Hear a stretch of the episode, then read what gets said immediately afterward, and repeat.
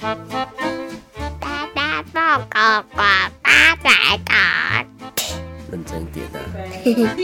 人生不苦苦大大肚，调皮鬼他骨才，累累不忘爱，溜溜溜溜溜，溜溜溜。人生不苦苦瓜才苦，哈哈，不不不不，人生不苦苦瓜才苦，耶！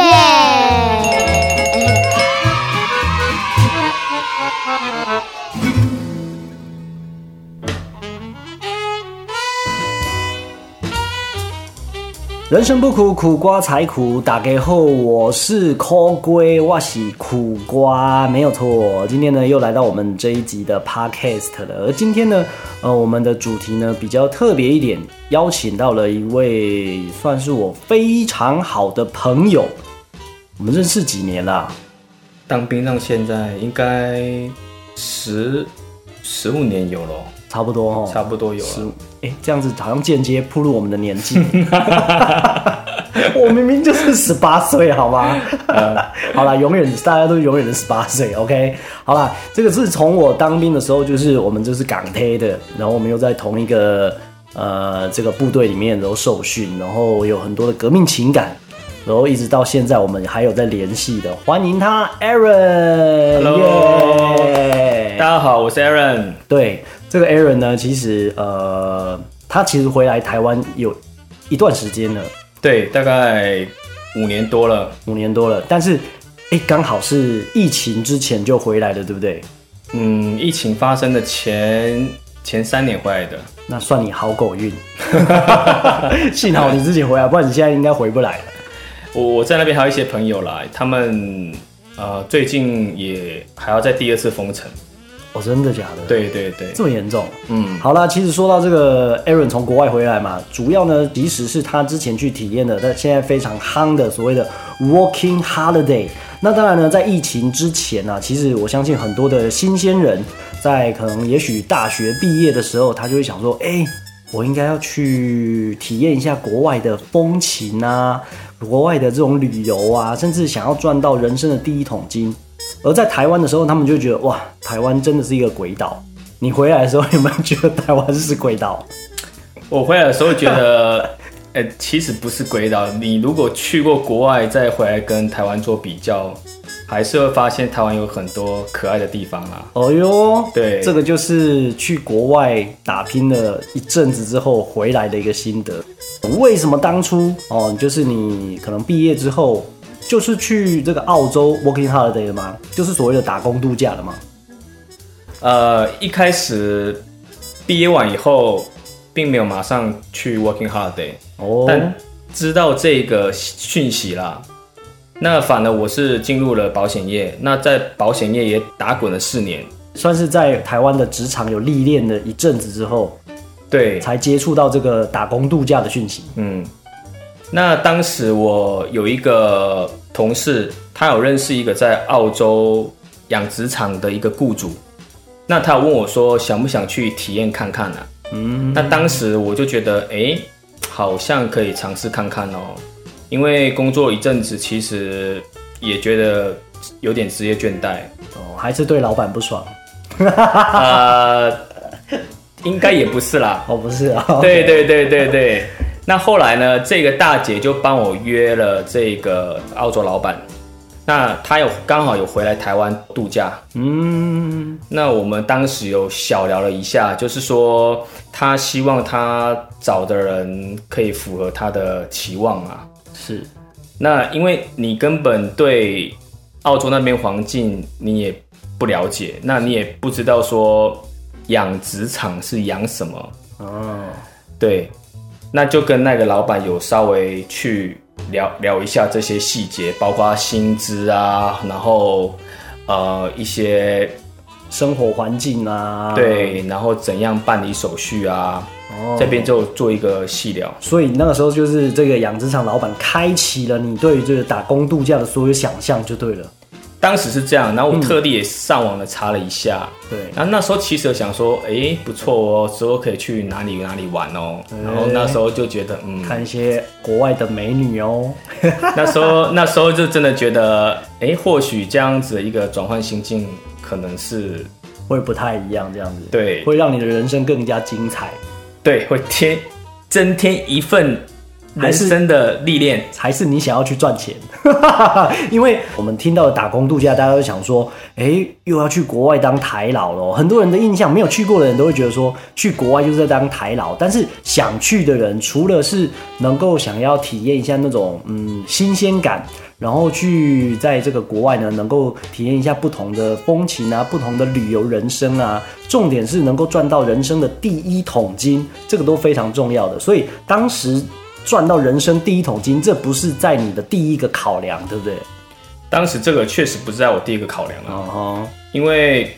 我是一个花钱无无节制的人，所以一桶金一花钱如流水。对，一桶金两桶金，我觉得这个对我来说算不了什么。对对对对对，一千块怕个哈啾就不见了。十桶金我觉得会好一点啊。哦，这么这么厉害啊！但是你也不是小开啊，对不对？对，确实不是。利息波糖要开。对。好啦，那当然你在跟这个钓虾场。呃，这个养殖场的老板就是聊了之后啊，你对于呃打工度假总是会有一些期待，对不对？等到你真正去到澳洲现场了，现实跟想象是不是有点不太一样？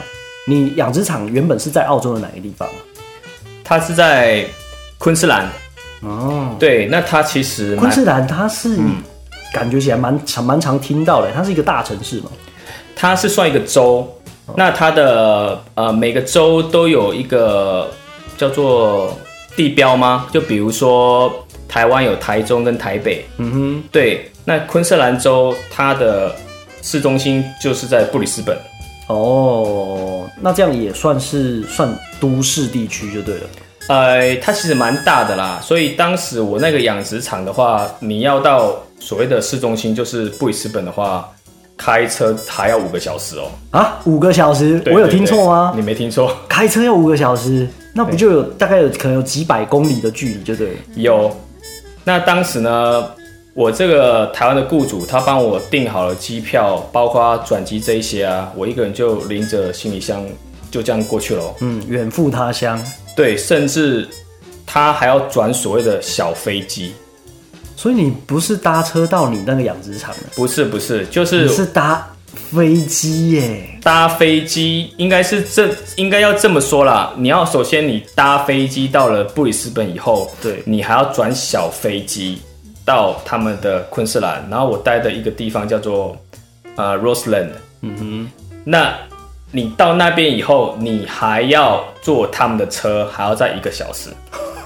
对，这个路程好艰辛哦。对，而且我那我跟你描述一下那天的情况哦。那天的情况啊，因为搭八个小时到布里斯本了，然后已经没有小飞机了，你就必须要在当地的背包客栈嗯去住一晚。对，你要自己先上网去做一个 booking 啦。哦那第一晚住进去的就是他们的 YMCA 的青年旅馆。嗯哼，就是大概四个人住一间，那你也不知道谁是谁。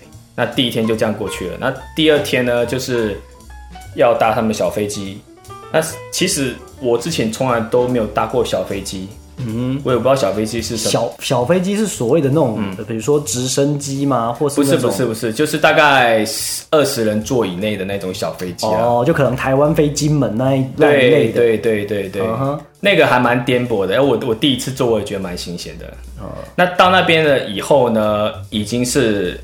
晚上了，那他们有派他们公司的员工开车来接我，嗯那就这样一路开一路开，那你就觉得那那个灯本来是很亮，对，然后一直开一直开，然后又开那个小路，然后旁边都是树，越来越越来越越来越暗，那你你 那时候会觉得说，该不会遇到大野狼，美美国的那一种恐怖杀人片那种情节吧？你说对，Jason 吗？对，再到荒郊野外啊，然后把你的器官捐去卖什么？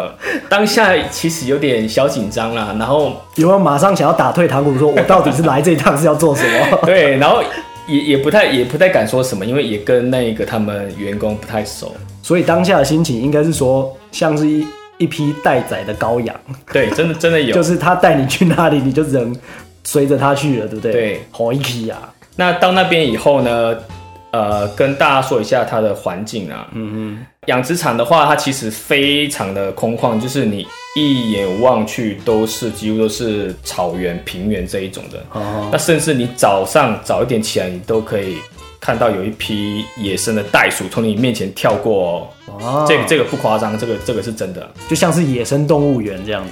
对。但是你不是去养殖虾的场地吗？还有草原，因为它很广哦。对，那它的。虾池跟虾池当中还有更广的地方，所以你也可以看到草原。哦，所以你等于是去了一个类似像国家公园级的地方，对不对？甚至会不会要上个厕所还要坐高尔夫球车呢？其实没有，其实他们的员工宿舍就很简单，就很像几个货柜屋去拼凑起来啦。啊，对，那因为我是比较比较早。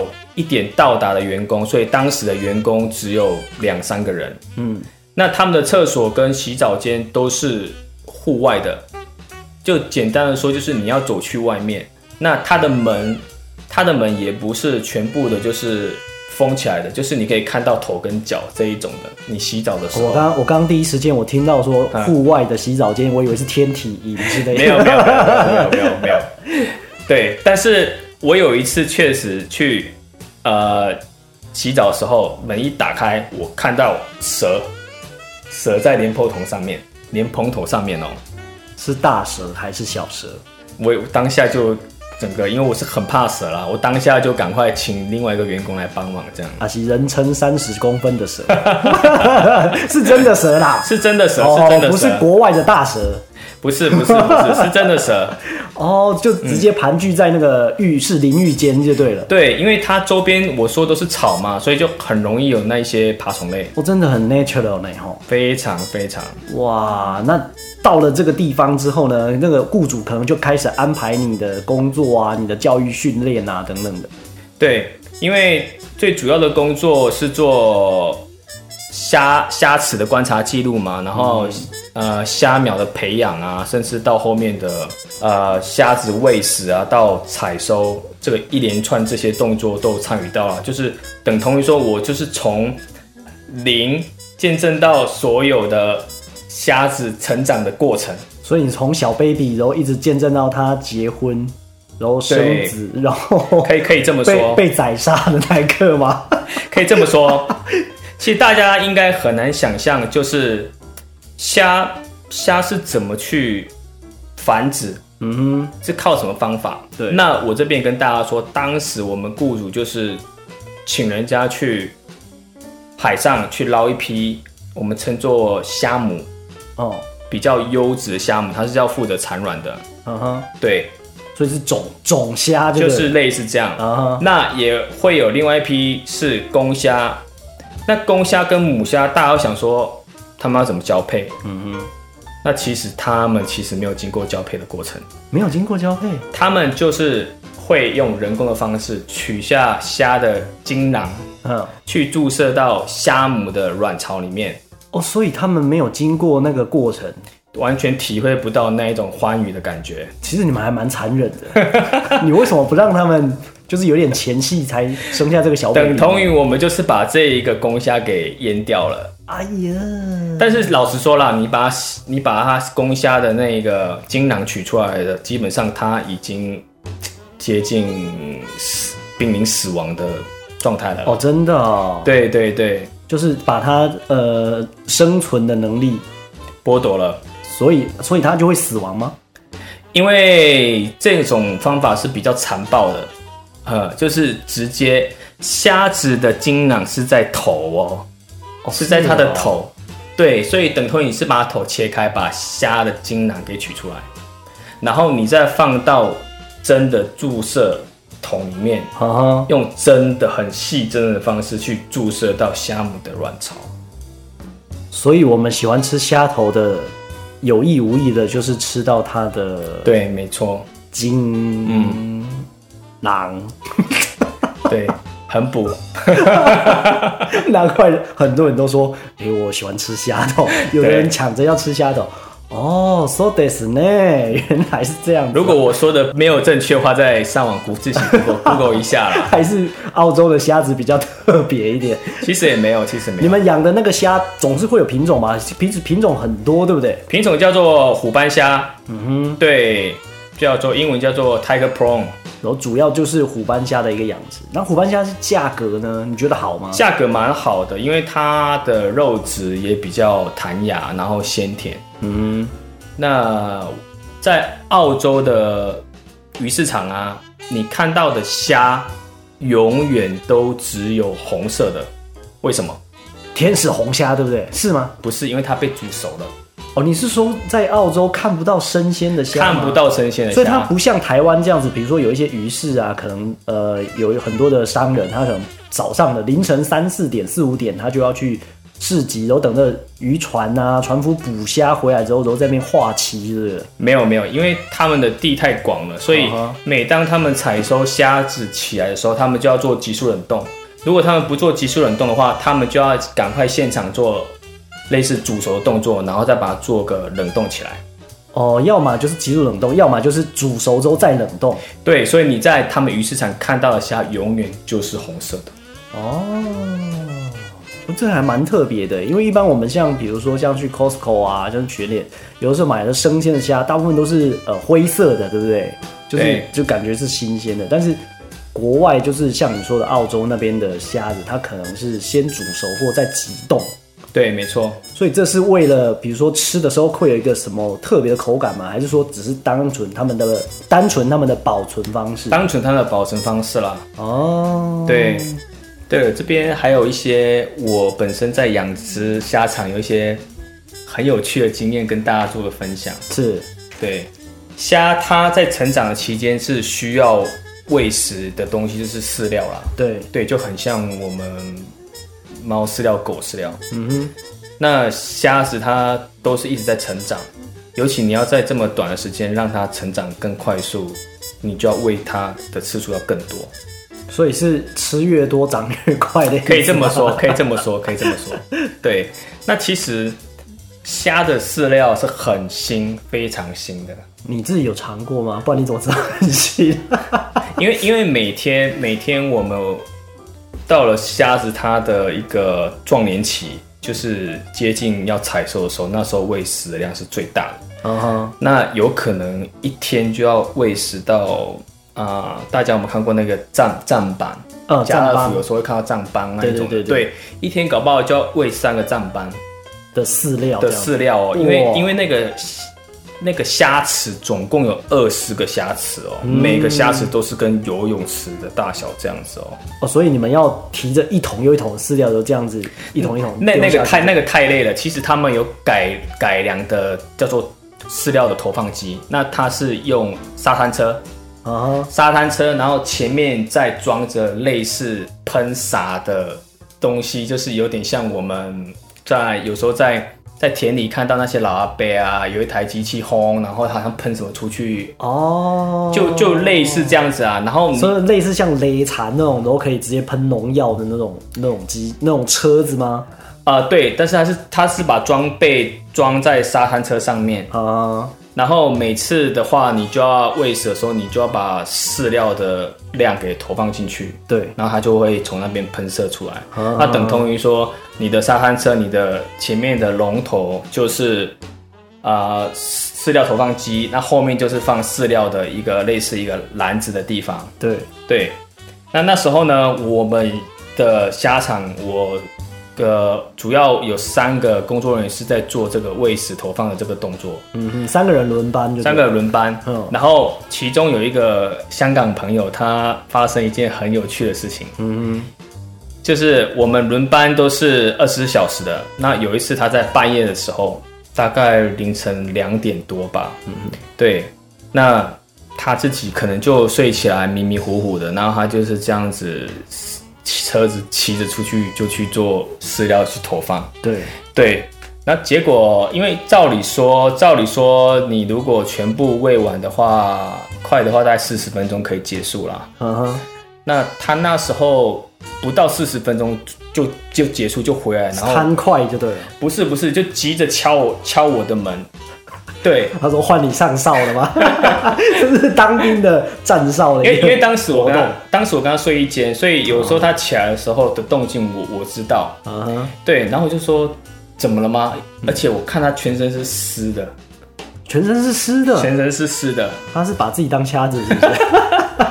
后来呢，我一问呢，他说他把沙滩车骑进虾池里面了。太夸张了啦！怎么可能？为什为什么会骑进去虾虾池里面？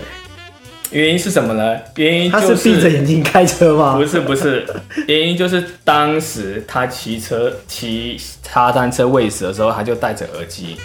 然后我刚刚不是说我们饲料都会放在后面的篮子吗？那饲料它不是会有类似饲料袋？对那它车起的时候就会类似拍打。嗯，对，那它起的时候呢，那个饲料袋就拍打他的肩膀。哦，意思好，就好比说，呃，我们绑一个垃圾袋绑在你的脖子这边，是这个意思吗？就是类似说你会感觉到你的后面好像有什么东西反正就是有风在吹那个塑料袋然后就拍打拍打你的肩膀然后他就当下就吓到误以为有什么不好的东西。哦 缠上他了然后他就整个就是加速然后就是来不及转弯然后就整个骑进去虾虾池里面。这样子车子应该会坏掉吧？虾子呃不其实老板最在意的是虾子，不是车子，为什么？因为呢，虾子那么多因为虾子它最怕的就是感染。哦，对车子进去之后，它有可能会漏油啊，对，那你的一个游泳池这么大，里面有多少虾？如果感染了死掉的，那个损失是比一台沙滩车还多。哦，对对对对对，所以难怪，要是换成我是老板的话，我应该第一个 care 的说啊，虾子到底有没有怎么样，而不是看当下 care 沙滩。所以这件事情后来老板知道吗？老板知道啊，第一时间就赶快打给他啦。哦，然后他第一时间也是问说啊，虾虾虾怎么子有没有事事？不是问人有没有事，是先问是问虾子有没有事？对。哦，好酷的一个经验哦！我觉得开车能够开到虾池里面，也算是，我想因为那个香香港的朋香港来的朋友嘛，对不对？，对对对，应该也是永生难忘的啦。哦，应该也是啦，应该也是。那你在养虾场做了多久？呃，前前后后也做了一年。一年多。对，啊，他像打工度假，他是一个工作只能做一年就要换吗？还是说他一个工作他可以做很久很久很久？应该是这么说。澳洲它的打工度假有一个法令啊，就是说一般是两年，但是你如果想要延长到两年的话，有一个首先提要条件，你前一年必须到偏远地方的农场啊，或者是一些肉场、果果园工作去取取得雇主的他的类似啊、工作证明，啊哈，你才可以上网去再延长你的签证。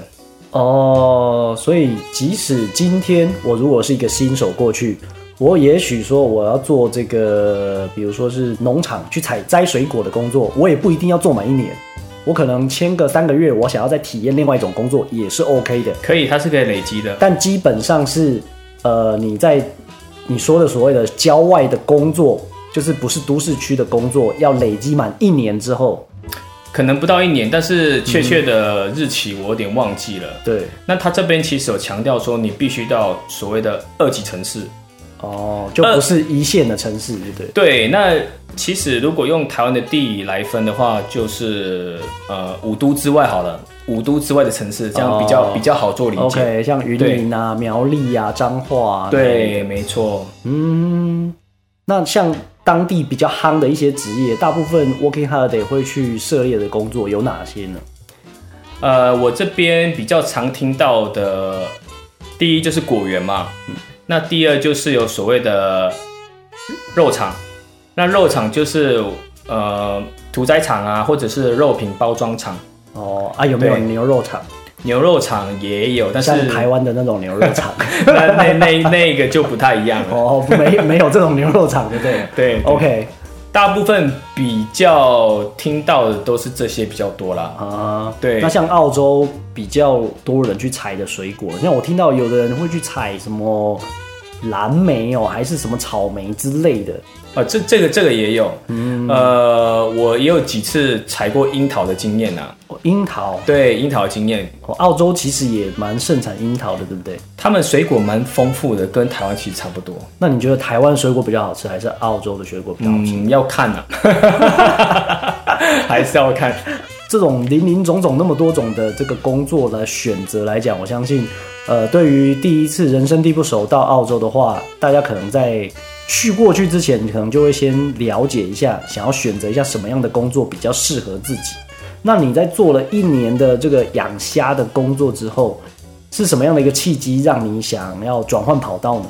呃，当时会觉得说农场或者是养殖场这些生活体验够了，那想要去大城市看一下。嗯那第二年就选择去到了墨尔本，那也很顺利的去找到一家寿司店，去当里面的内厨的的帮手。哦，嗯这边去做餐厅类餐饮业就对了。对，没错。哦，一般像去打工度假的，去餐饮业的人多吗？就是一个新手到餐厅里面工作的多吗？其实也蛮多的啦，大城市不外乎就是缺这一些餐厅帮手。啊，因为因为我自己的妹妹啦，她也是去澳洲打工度假的，她就说在澳洲当地，其实做厨师这个行业是非常夯的。呃，澳洲他们其实非常重视劳工，嗯，所以一般人我们会觉得说，诶，工人跟银行的是不是银行薪水会比工人好？对，但是在澳洲不是这样，他们会认为说，你劳力付出的越多，应该得到报酬也会越多。所以其实，在那边的收入比较好的是建筑工人，哦，真的啊，对，哦，建筑工人，银行的反而收入没有这么好，真那跟台湾不太一样哎。对，有点有点反过来了。台湾的建筑工人其实薪资薪资状况也不错啦，但是如果再跟银行下去做比较的话，因为如果还包含比如说像这些年终啊，或者这些福利等等的，其实加起来银行的薪水也许会比较高一点点。对，这个就是一些差别性。各国的一个那个民情的不同就对了。哦，那像现在可能大家因为疫情，基本上很多国家是锁国的，没有办法进去嘛，所以 Working Holiday 最近好像也比较少听到这个东西的。那就你当时啦，大概你刚刚说的嘛，十年前哪一国的人去澳洲 Working Holiday 最多呢？你看到的？呃，我我觉得这一块要分看你去打工的性质跟区域是什么。嗯像我那时候在墨尔本餐厅打工，我有待过中国餐厅或者是西餐厅。嗯，那你会遇到的哪一国人就会比较不一样。哦，真的吗？比对如说在中国餐厅呢？中国餐厅其实大部分都是中国留学生，他们会去做 part time。嗯，对。那如果西餐的话，你就遇到，比如说意大利人也有，或者是哥伦比亚啊，甚至印度、韩国这些都有。所以你们在餐厅里面的交谈就会是非常混杂的嘛，就是各国的语言，布拉格的木就冷淡，不是阿涅西欧或者莫斯之类的吗？其其其实还是其实都是用英文，其实都很忙啊，你也没有时间去说太多话哦。对。可是就就我所知的啦，你呃，澳洲的人口其实没有没有到我一般人不熟的想象中的多。因为澳洲人总人口其实跟台湾差不多多，呃，但是它的面积比台湾哇，真的是大上几十倍、几百倍，对不对？对，没错。所以说，即使是这样子，那边的餐厅也是非常的忙碌的嘛。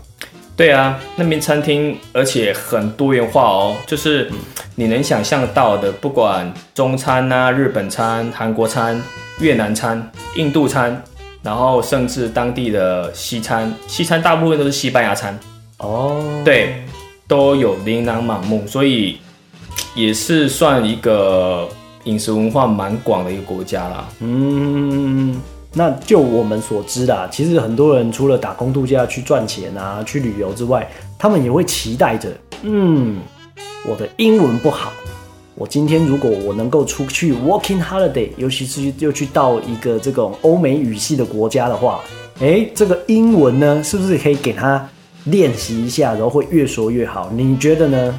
我觉得你本身如果是一个喜欢讲话的外比较外向沟通的话，比较喜欢讲话，有人不喜欢讲话吗？大胆愿意大胆去说出来的话，其实这个对你在英文上的某种程度还是有帮助啦。嗯，但是我这边还是要给点建议，就是说，通常你到农场打工啊，或者是餐厅打工，你的工作职能就是能熟悉的英文就是只有那一些。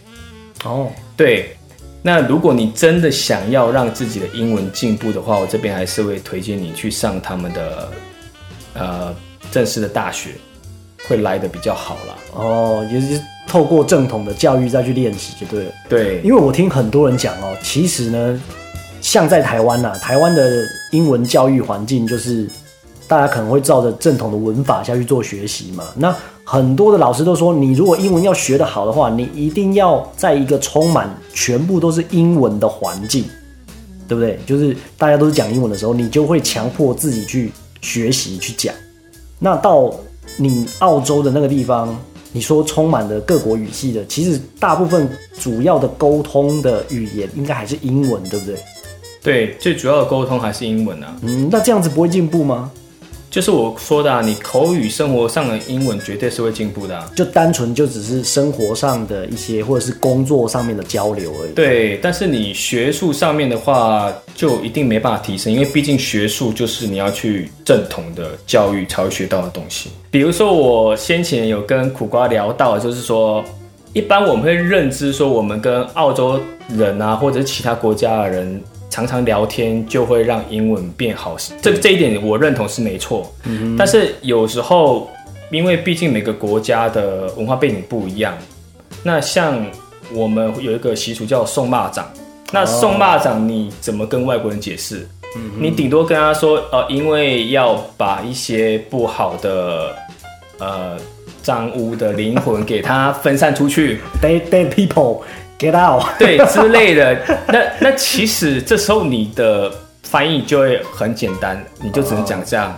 那你就说，因为它的形状会像蚂蚱，那他也不知道什么是蚂蚱，那你就要跟他讲说，哦，因为我这边不知道蚂蚱英文是什么啦，啊，或或许就是你上网查一下，说蚂蚱英文到底叫什么，那他可能一知半解，因为他在那边他也吃不到，因为毕竟这个东西是东方文化的饮食然后对对，没错。相信这个 Working Holiday 的这个经验呢，Aaron 是经验的非常丰富了，尤其他在那边经历了那么久。我们今天呢就大概先聊到这边哦。相信下一集呢，我还是会邀请到 Aaron 来到我们的现场，跟大家分享关于 Working Holiday 更多有趣以及当地的一些好玩的东西，继续来做一个分享哦。我们下一集见喽，拜拜，拜拜。